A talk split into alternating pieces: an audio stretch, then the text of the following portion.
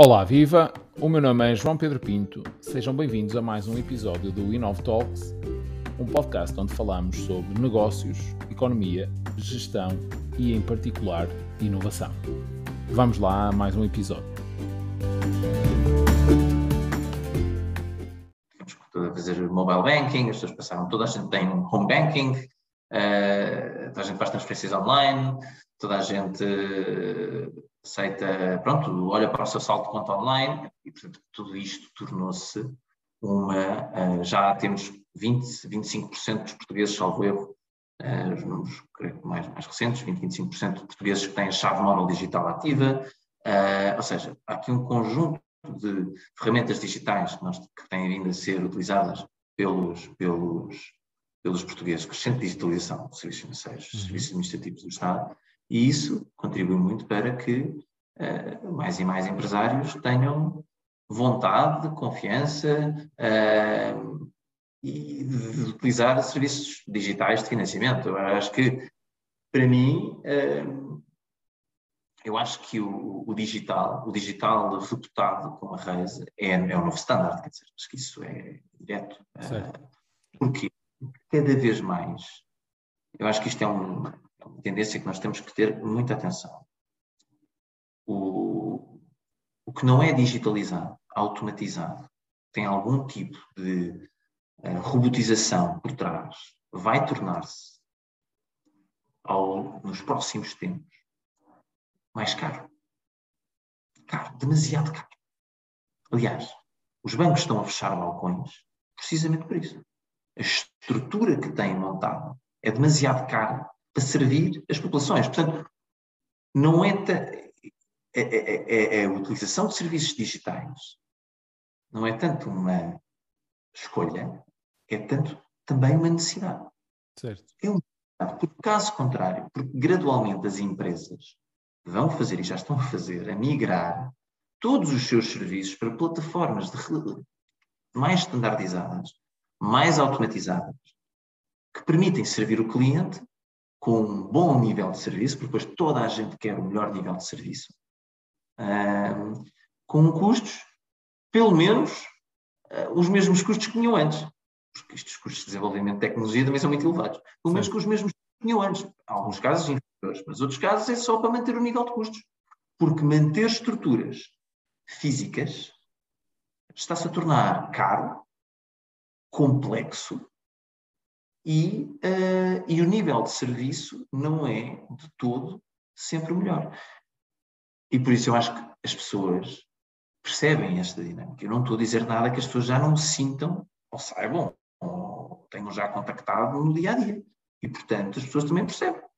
Como eu tenho que começar a relacionar com. Eu tenho que começar a ficar confortável com plataformas digitais. Eu tenho que ficar confortável Há uma frase, há uma frase do, do José Neves, do, do CEO da Farfetch, uh, que, eu, que, eu, que, eu, que, me marcou. Uh, de facto, diz algo que, de alguma forma, que é simples, que eu acho que todos sabemos de forma intrínseca, mas, mas nunca tinha pensado sobre ela. Que, os analf... O que ele diz, basicamente, é que os analfabetos de amanhã uh, vão ser as pessoas com dificuldades tecnológicas, portanto, em, em, em, em adotar a tecnologia.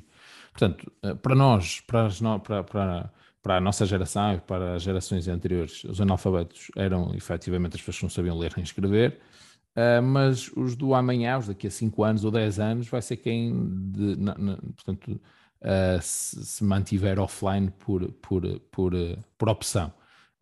Ou seja, no fundo vão ter as mesmas dificuldades em viver do que uma pessoa que não sabe escrever e ler tem, é portanto, claramente um, uh, um atraso face uh, uma série de limitações que, que, depois proporcionam algum atraso face, face a todas as outras, as outras pessoas. Portanto, uh, acho, que, acho que isso também é, é, é, inegável.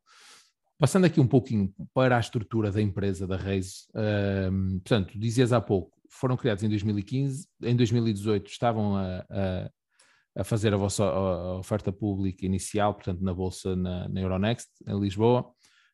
Um, o que é que fez? De alguma forma já disseste uh, que, que, também tinha a ver um, um pouco com, com, credibilidade. O que é que vos fez ter este objetivo tão cedo? Ou seja, uma empresa com apenas 3 anos, uh, conseguir, uh, conseguir em tão curto espaço de tempo uh, ser, ser abrir o seu capital, no fundo, a, a, investidores. Qual era o, quais eram os principais objetivos? Era a questão da credibilidade ou havia outros objetivos estratégicos por trás também?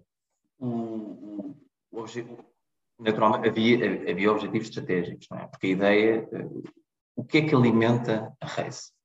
O que é que alimenta a Reis? Alimenta a Reis um, o facto dela ser conhecida, o facto das pessoas terem confiança na plataforma um, e uh, a forma como ela está ligada ao mercado, seja de investidores e de empresas, forma como ela se liga, nos, está nos vários ecossistemas. E nós, uma das coisas que nós percebemos foi que existe, existe muita concorrência nos vários vetores, ou seja, tanto no negócio do investimento como no negócio do crédito, são negócios que têm, têm competição, têm concorrência.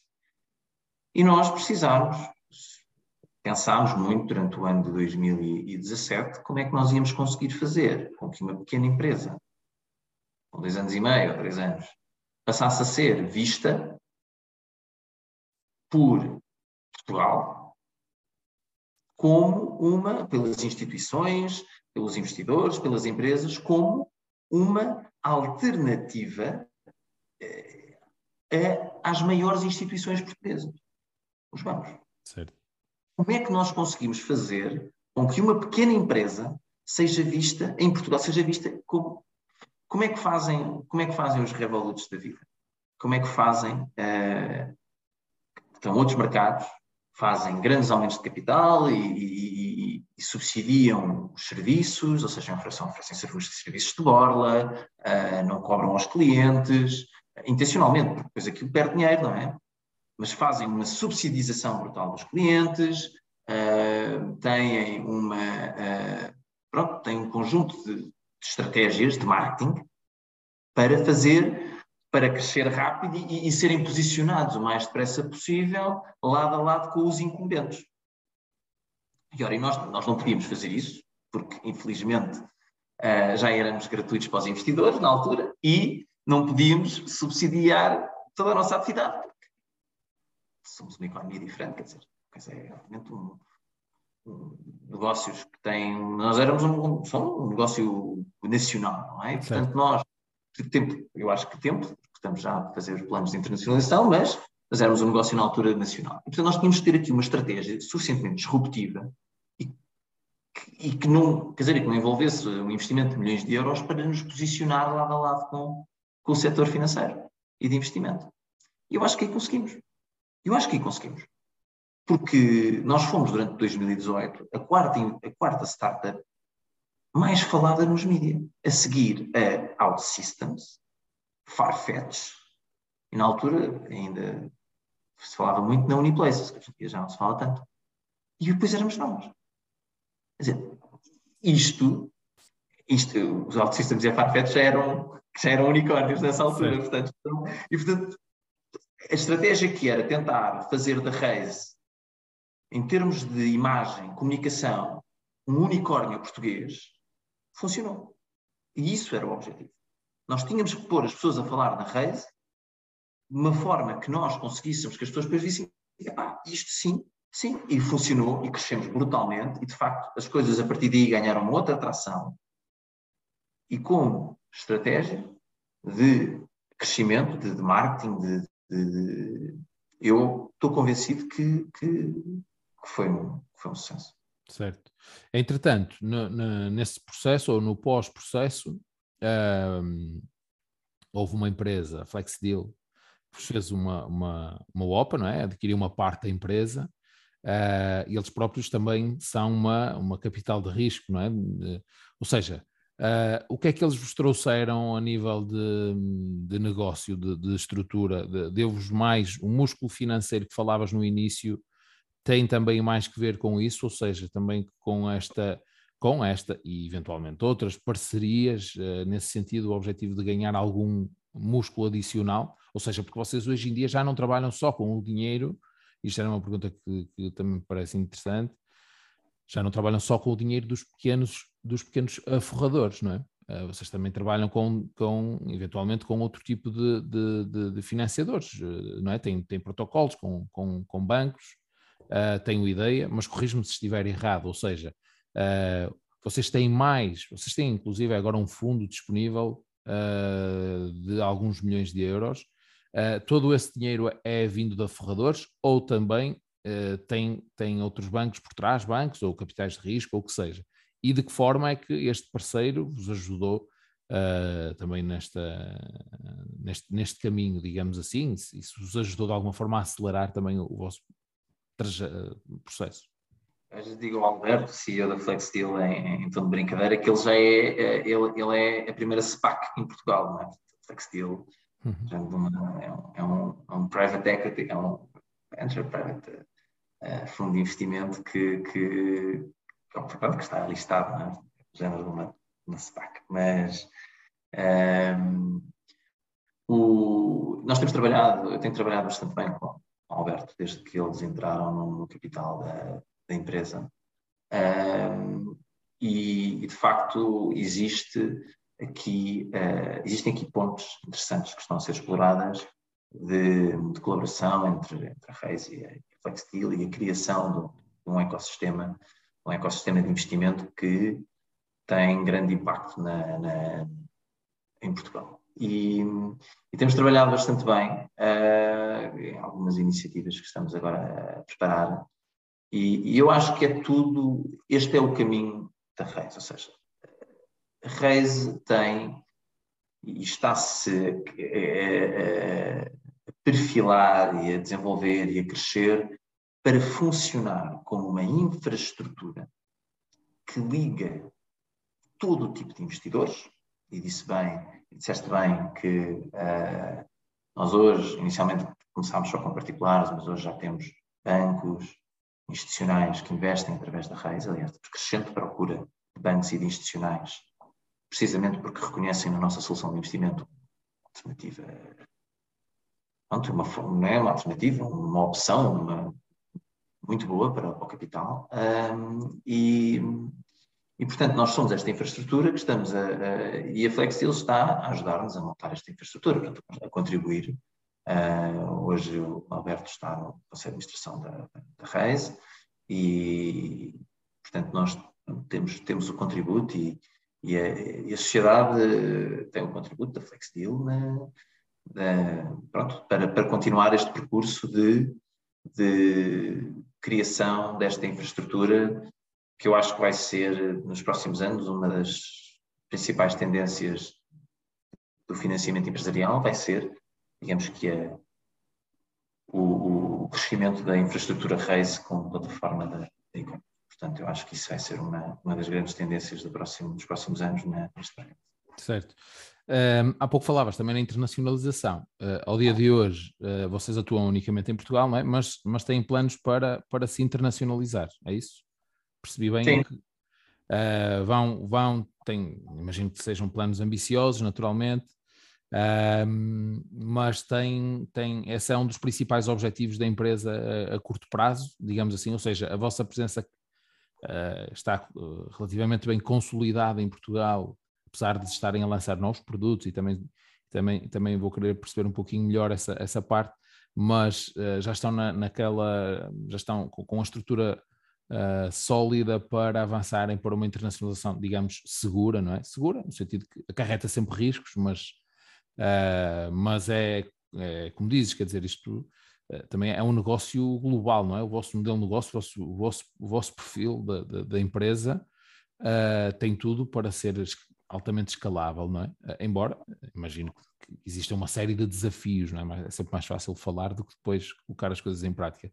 Mas como é que, como é que vocês olham para a internacionalização? Uma questão estratégica?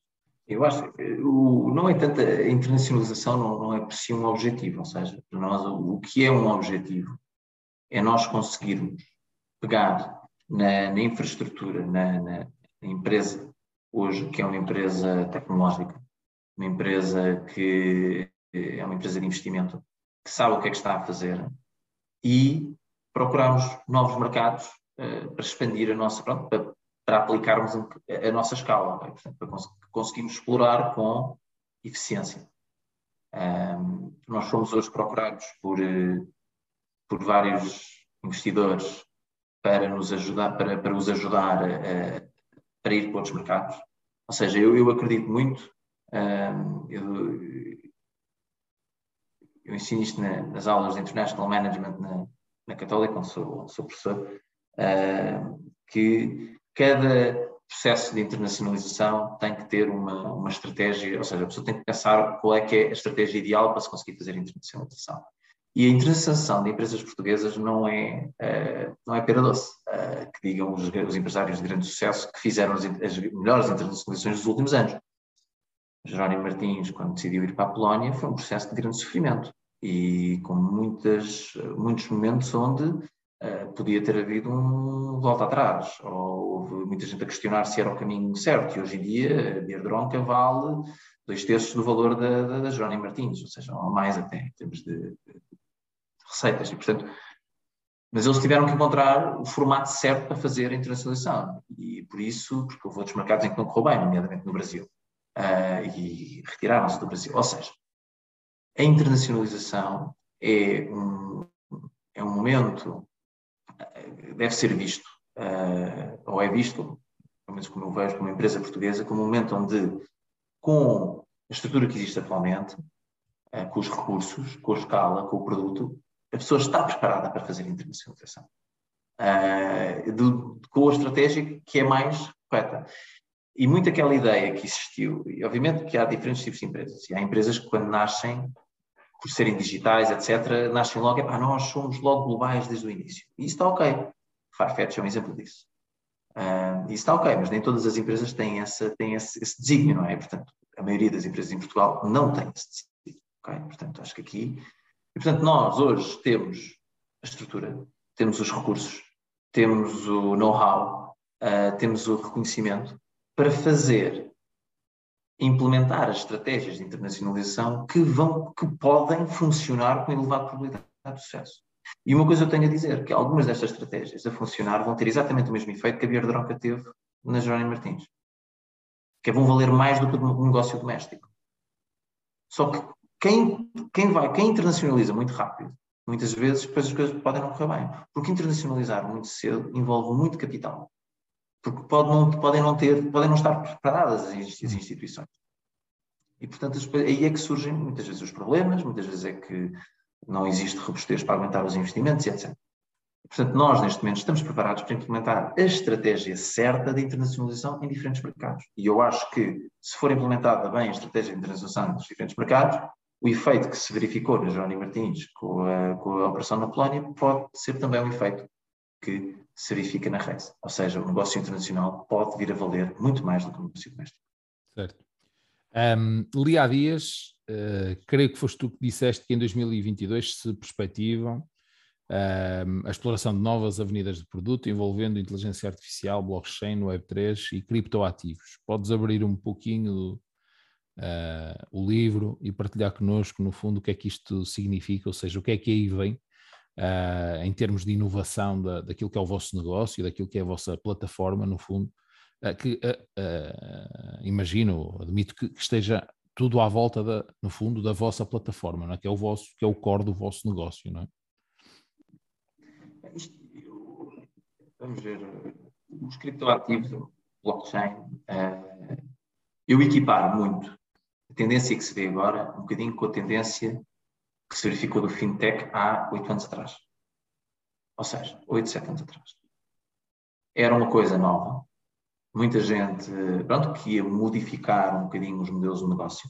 Uh, ainda não se sabia bem como. Estavam a aparecer muitas novas empresas na altura, uh, havia pronto, muito estudo à volta das, das destas, da, da tecnologia, do, pronto, na altura era do fintech, e, e, o mesmo se está a suceder hoje. Ou seja, quem tem uma instituição financeira, quem gera uma instituição financeira hoje em dia, não pensar em uh, não refletir, pensar, ter um projeto onde consegue abranger tecnologia blockchain, DeFi uh, ou criptoativos, pode ser limitativo, uh, não no curto prazo, mas pode ser limitativo de algumas opções de crescimento daqui no médio prazo. Okay?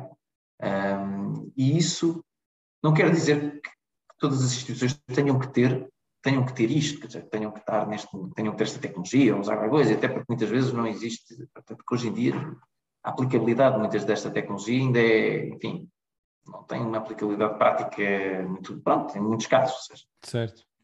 Uh, mas quem não começa agora, enquanto os custos são relativamente baixos, a explorar avenidas de produto, tecnologia, uh, cá está, uh, introduzir a organização, as pessoas a este género de tecnologias, eu acho que no médio prazo vai ter menos oportunidades de crescimento do que se fizer agora este percurso. E o que eu estou a pensar é, eu quero daqui a três anos, dois anos, três anos dizer assim, nós estamos preparados para fazer algo super escalado. Neste, neste, porque já estamos a fazer qualquer coisa, hoje, pronto, e nós temos projetos específicos que vamos, vamos lançar agora, este ano, já nesta, nesta área, uh, e parcerias que estamos a, a, joint ventures que estamos a, a estudar com, com, com empresas uh, da área. E eu quero daqui a três anos dizer o investimento que nós fizemos em, em, em há três anos atrás ou dois anos atrás, agora permite-nos ter um leque muito mais. E o que é que isso faz daqui a dois, três anos? Isso faz com que outros players que não fizeram esse percurso, nessa altura digam: ups, não fizemos este investimento. E o que é que temos que fazer agora? Agora temos de comprar. E isso posiciona a Reis como um ativo ainda mais interessante para daqui a uns anos. Certo. É assim que eu penso. Porque eu vou, eu vou dar um exemplo. Vou, vou dar um exemplo. Uma das histórias mais maior sucesso de uma empresa portuguesa em formato de joint venture foi a OutSystems, que em 2018 criou uma joint venture com a BMW chamada Critical TechWorks. E este joint venture acontece aqui hoje em dia, estamos a passar três anos, está, o nível de faturação 80 milhões, acho que não deve haver nenhuma empresa em Portugal que tenha tido um nível tão grande de crescimento de faturação desde sempre. Acho que não deve haver nenhuma empresa em Portugal com este, com este nível de faturação. Porquê? Porque isto foi basicamente a BMW durante anos rejeitou a ideia de ter que fazer um investimento estratégico nesta área de tecnologia e não abordou, e, não, e, e de repente, em 2017, 2018, viram-se confrontados com uma realidade que lhes estava a fugir completamente da mão. O surgimento da sobrevivência da Tesla e crescimento da Tesla, os, os veículos elétricos a, a, a, começarem a dominar o mercado, a, condução de veículos de forma autónoma também a começar a crescer, e eles não tinham nada. Portanto, tiveram que comprar. Tiveram que fazer uma joint venture, e é uma joint venture de enorme valor para Portugal, para OutSystems, mas é de enorme valor. E, portanto, eu acho que quem não investe hoje, hein? quem não está hoje a olhar a estratificária, a, a, a pensar estas linhas, pode, e sobretudo os grandes, pode daqui a uns tempos ver-se nesta mesma posição. Sim.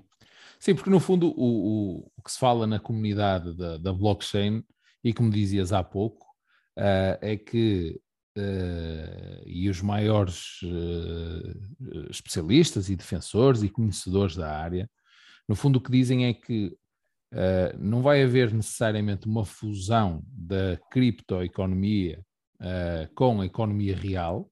Criptoeconomia é uma coisa, a economia real é outra. Uh, hoje em dia, de facto, ainda não tem grande aplicabilidade em muitos casos, ou pelo menos ela se calhar está uh, Uh, portanto, há, há, imensos projetos com, com imensas expectativas de que seguramente uma boa parte deles nunca chegarão a, a, a, algum lado, mas que será uma questão de tempo, de alguns anos. Estamos, no fundo, como no início da internet, não é? Há, não sei, agora, sei lá, 30, uh, 40, quer dizer, a internet tem mais, mais tempo, mas no início da internet, de, de quando se começou a domesticar a internet, uh, não se faziam grandes coisas e estava super prematura a tecnologia, não é? Um, a verdade é que lá está, os primeiros a crescer foram os primeiros a aparecer e a investir mais. Portanto, no fundo é isso que estás a dizer. Ou seja, nós sabemos que o caminho é por aqui, uh, depois ser mais para a esquerda ou mais para a direita, ainda, ainda não sabemos, mas o que é certo é que a prazo, a médio prazo, a longo prazo, temos que estar aqui capacitados, porque seguramente uh, isto uh, fará parte do nosso, de alguma forma, do nosso, do nosso dia a dia. Ainda mais para um negócio como, como é o vosso caso, totalmente digital uh, e que liga, no fundo, investidores, portanto, a empresas, neste caso, que necessitam de, de, de investimento. Um, para terminar, uma, uma, uma, última questão. Eu vi que 98% dos investidores que investem na, na Raise, na vossa plataforma, têm rentabilidade positiva o que é uh, um número assinalável, é? tendo em conta que uh, o investimento, regra geral, uh, o investimento, quando estou a falar em investimento, não estou a falar em produtos, quer dizer, mesmo na banca, só há alguns anos é que se descobriu, as pessoas achavam que estavam a, a investir, infelizmente, não é? porque muita gente perdeu, perdeu muito dinheiro com isso, mas as pessoas sempre tiveram a, ideia de que o dinheiro, quando está no banco, está seguro.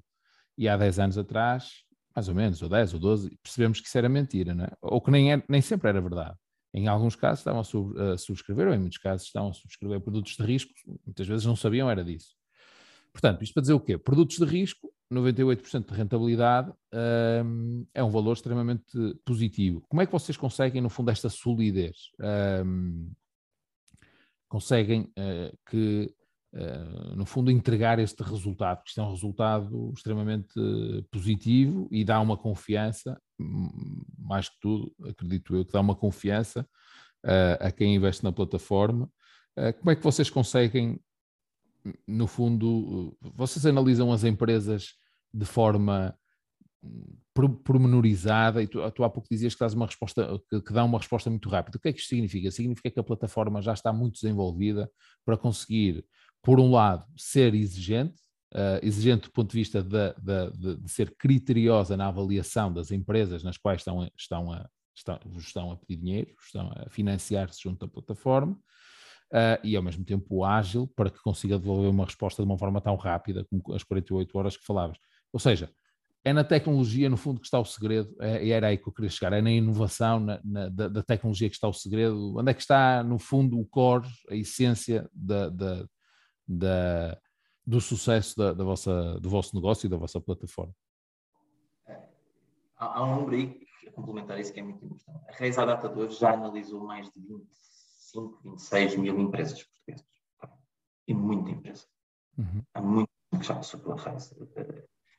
E nós, ao longo dos anos, um dos nossos vetores de investimento principal uh, foi, de facto, a nossa tecnologia de risco, de análise, um, de, de, resposta de, uh, às empresas. Isto é um investimento na nossa plataforma, é um investimento nos nossos, no nosso modelo de risco proprietário que nós temos, que com alguns inputs nos dá uma resposta. Uh, tem a ver também com os nossos procedimentos, é que, como é que nós fazemos, como é que nós orientamos todo, todo, todo o processo, um, e, e, isso tem sido alvo de, de, investimento constante. Todos os dias, quase. Há investimento um pouco nessa área. A filosofia é essa. Todos os dias temos que melhorar essa área. E aí é que nós conseguimos, de facto, ter hoje uma solução em Portugal, consegue dar essa resposta às empresas, uh, totalmente digital e com os resultados que se vêem para os investidores, que é o mais, uh, mais notável, quer dizer, que é, e de facto, uh, é, é, um, acho que é um motivo de, de, de, para, de, acho que é um motivo para se conseguir outra vez validar aquilo com que comecei esta nossa conversa, com a premissa. Investir em empresas portuguesas é um bom investimento é um bom investimento. Agora, nós temos é que perceber, temos é que conseguir criar os mecanismos dos investimentos para fazer esse investimento. Certo. E nós criamos esse, esse, nós criamos esse veículo para fazer esse investimento. Uh, e, portanto, o nosso. Eu acho que fala um bocadinho por isso, acho que nós uh, temos, queremos muito dar rentabilidade aos investidores. É, uh, nós reconhecemos e nós sabemos que só é possível crescer neste negócio se dermos aos investidores a melhor rentabilidade possível.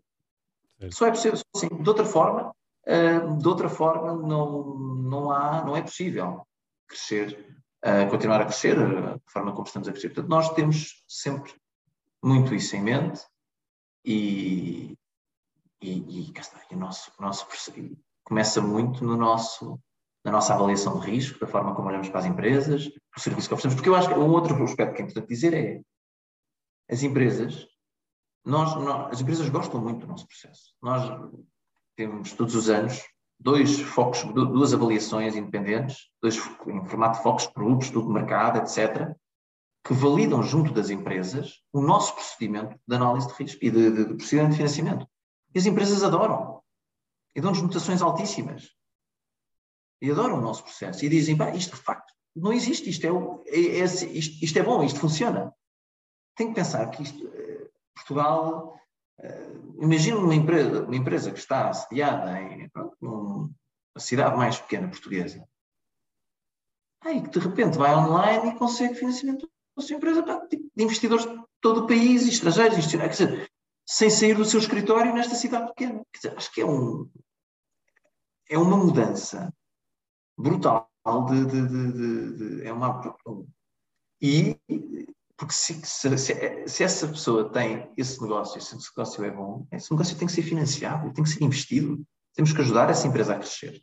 Queremos que essa empresa cresça. Um, e, e, eu fico, acho que não há, acho que todas as estatísticas sobre a Raise, 98% de investidores com retorno positivo é provavelmente a estatística que eu mais valorizo. Porque isso, para mim, é, é, é sinal que nós estamos a conseguir dar aos investidores, às pessoas que acreditam e investem nas pequenas empresas portuguesas, estamos-lhes a dar o valor que elas merecem. Porque quem investe na nossa economia, quem investe nas empresas portuguesas, merece que esse investimento tenha um bom retorno. Porque investir em empresas portuguesas é um bom investimento. Certo. Bem, uh, e com este mote uh, terminamos a nossa, a nossa conversa. José, agradeço-te a tua disponibilidade. Um, qualquer questão de que, de, de, de, das pessoas que nos ouvem uh, que queiram colocar, façam no, no YouTube. seguramente, quer eu, quer o José, iremos, iremos responder. e claro, não deixem de visitar também o site da Reise, quem não conhece ainda, que aproveite para, para conhecer e para explorar Uh, porque de facto acredito que, e como dizíamos há pouco, quer dizer, isto serve tanto a investidores como a empresários, portanto, quem nos ouve uh, seguramente, uh, ou quase, quase seguramente estará numa destas duas posições, portanto, acredito que será uma mais-valia para quem não conhece ainda. José, uma vez mais, obrigado pela disponibilidade, pela, pela partilha também de, de, do conhecimento e do vosso projeto, um, e até um próximo episódio. Bom dia. É, João. Obrigado pelo convite.